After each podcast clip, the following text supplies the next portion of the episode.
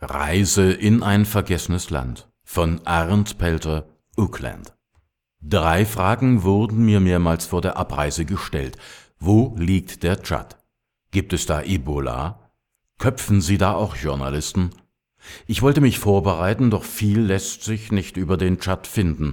Ich griff sogar zum Buch eines Missionars-Ehepaars mit dem Titel Tschad, Land ohne Hoffnung? Die Reise konnte beginnen. N'Djamena ist die Hauptstadt des Tschad, eine dritte Weltmetropole ohne Charme. Es ist heiß, schwül und staubig. In Gesprächen mit dem deutschen Botschafter Helmut Kulitz, dem Landesbüro der Hilfsorganisation CARE, dem Leiter der UN-Mission Thomas Gürdner, dreht sich alles um die Sicherheitslage im Land. Der Tschad sei stabil, heißt es, doch die Gefahr einer Destabilisierung von außen bestehe. Drei volle Tage sind wir in der Hauptstadt.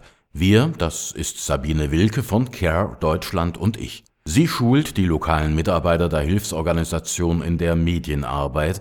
Ich schaue mir noch andere Projekte an, bevor wir ins Feld fahren, in den Süden des Landes.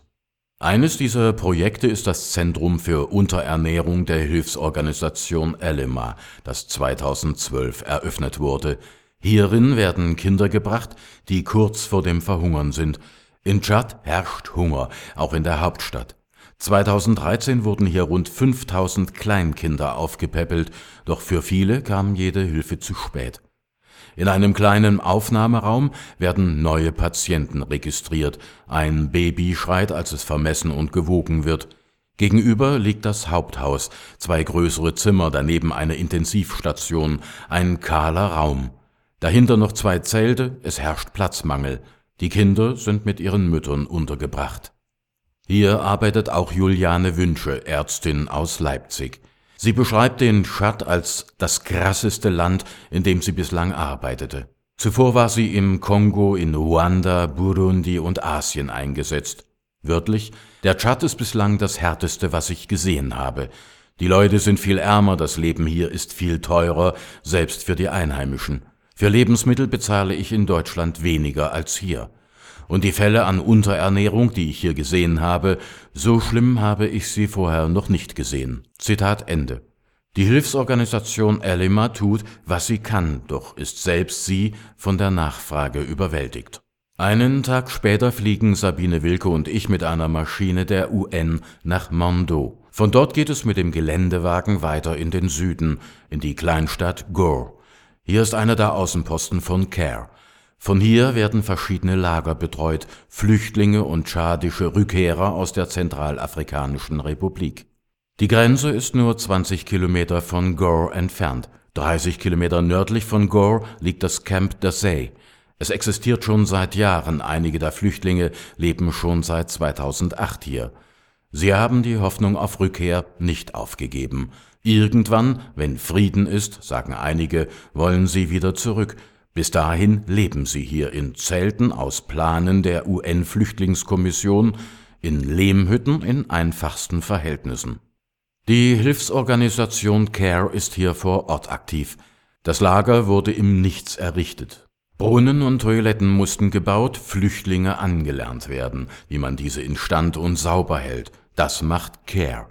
Daneben sind die lokalen Mitarbeiter der Organisation erster Ansprechpartner bei vielen Problemen, die auftreten. CARE versucht, den Auf- und Ausbau einer funktionierenden Infrastruktur zu unterstützen. Das reicht von Frauengruppen, einer Kinderbetreuung mit anschließender Speisung bis hin zu psychologischen Beratungen vieler Traumapatienten.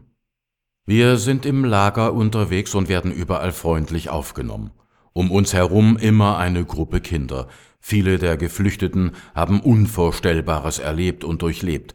Der 25-jährige Abdullah Musa ist seit Februar in Dossey. Er musste vor der Gewalt aus Bangui, der Hauptstadt der Zentralafrikanischen Republik, flüchten. Er ist Moslem, seine Frau ist Christin. Sie und der gemeinsame Sohn sind noch in Bangui. Mosa erzählt, dass nachts viele Menschen im Lager durch die Dunkelheit wandern. Sie können vor Albträumen nicht schlafen. Im Laufe des Gesprächs wird deutlich, dass er einer von ihnen ist. Berthe Ilo ist 48 Jahre alt.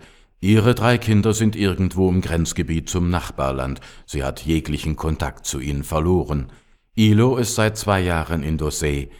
Sie wohnt in einem kleinen Lehmhaus, ein dunkles Zimmer ohne Fenster, eine Decke hängt am Eingang. Sie schläft auf dem Boden, ein paar Decken, ein paar Töpfe, ein paar Habseligkeiten. Berth Ilo spricht mit ruhiger Stimme, berichtet von ihrer Flucht und schließlich davon, was ihr hier vor wenigen Tagen im Lager angetan wurde. Sie ist Händlerin, verkauft vor dem Haus Kleidung. Mitten in der Nacht kamen drei maskierte Männer in ihre Hütte. Sie erzählt wörtlich, Sie kamen näher, fragten nach Geld, nehmen ein Tuch und stopften es in meinen Mund, damit ich nicht schreie. Sie schnitten meine Kleidung auf, einer von ihnen vergewaltigte mich, während ein anderer draußen aufpasste. Sie verlangten Geld, legten ein Messer an meinen Hals. Ich gab ihnen schließlich das, was ich in einer kleinen Kiste neben meinem Bett versteckt hatte. Beth Elo spricht leise. Es fällt ihr schwer zu berichten, doch sie will es erzählen. Das hatte sie vorher einer Care-Mitarbeiterin erklärt, die sie am Morgen nach der Tat ins Gesundheitszentrum und zur Polizei begleitete. Gewalt gegen Frauen ist ein Problem in den Lagern. Viele der Frauen sind alleine hier, schutzlos. Da ist Fatime Maliki, die in einem Zelt mit zehn weiteren Familien untergebracht ist nur eine Plane trennt ihren Bereich von dem der anderen. Sie erzählt von ihrem Leben in Bangui, ein gutes Leben, wie sie betont. Sie hatte ein kleines Geschäft, abends fuhr sie Taxi, bis die Gewalt ausbrach. Auf den Straßen wurden Muslime gejagt und abgeschlachtet. Ihre Tochter floh nach Kamerun und ist dort in einem Lager. Besser sei es dort auch nicht, meinte Fatimi Maliki. Sie zeigt uns Fotos von damals, eine lachende Frau inmitten ihrer Freunde und ihrer Familie. Jetzt ist sie hier, verdient sich mit Näharbeiten ein paar Francs. Sie sei gut aufgenommen worden, meint sie. Wir sitzen auf dem Boden, in der Ecke ein paar Schuhe, ein Koffer, ein paar Töpfe. Viel ist ihr nicht geblieben, doch sie ist dankbar, dass sie mit dem Leben davongekommen ist. Was sie brauche, frage ich. Ach, es wäre schön, wenn Ihre Frauennähgruppe noch ein paar Nähmaschinen und Stoff bekommen würde. Damit könnte man etwas aufbauen. Solche und ähnliche Geschichten hören wir immer und immer wieder hier in Dossayer und am Rande von Gore in einem Lager für tschadische Rückkehrer.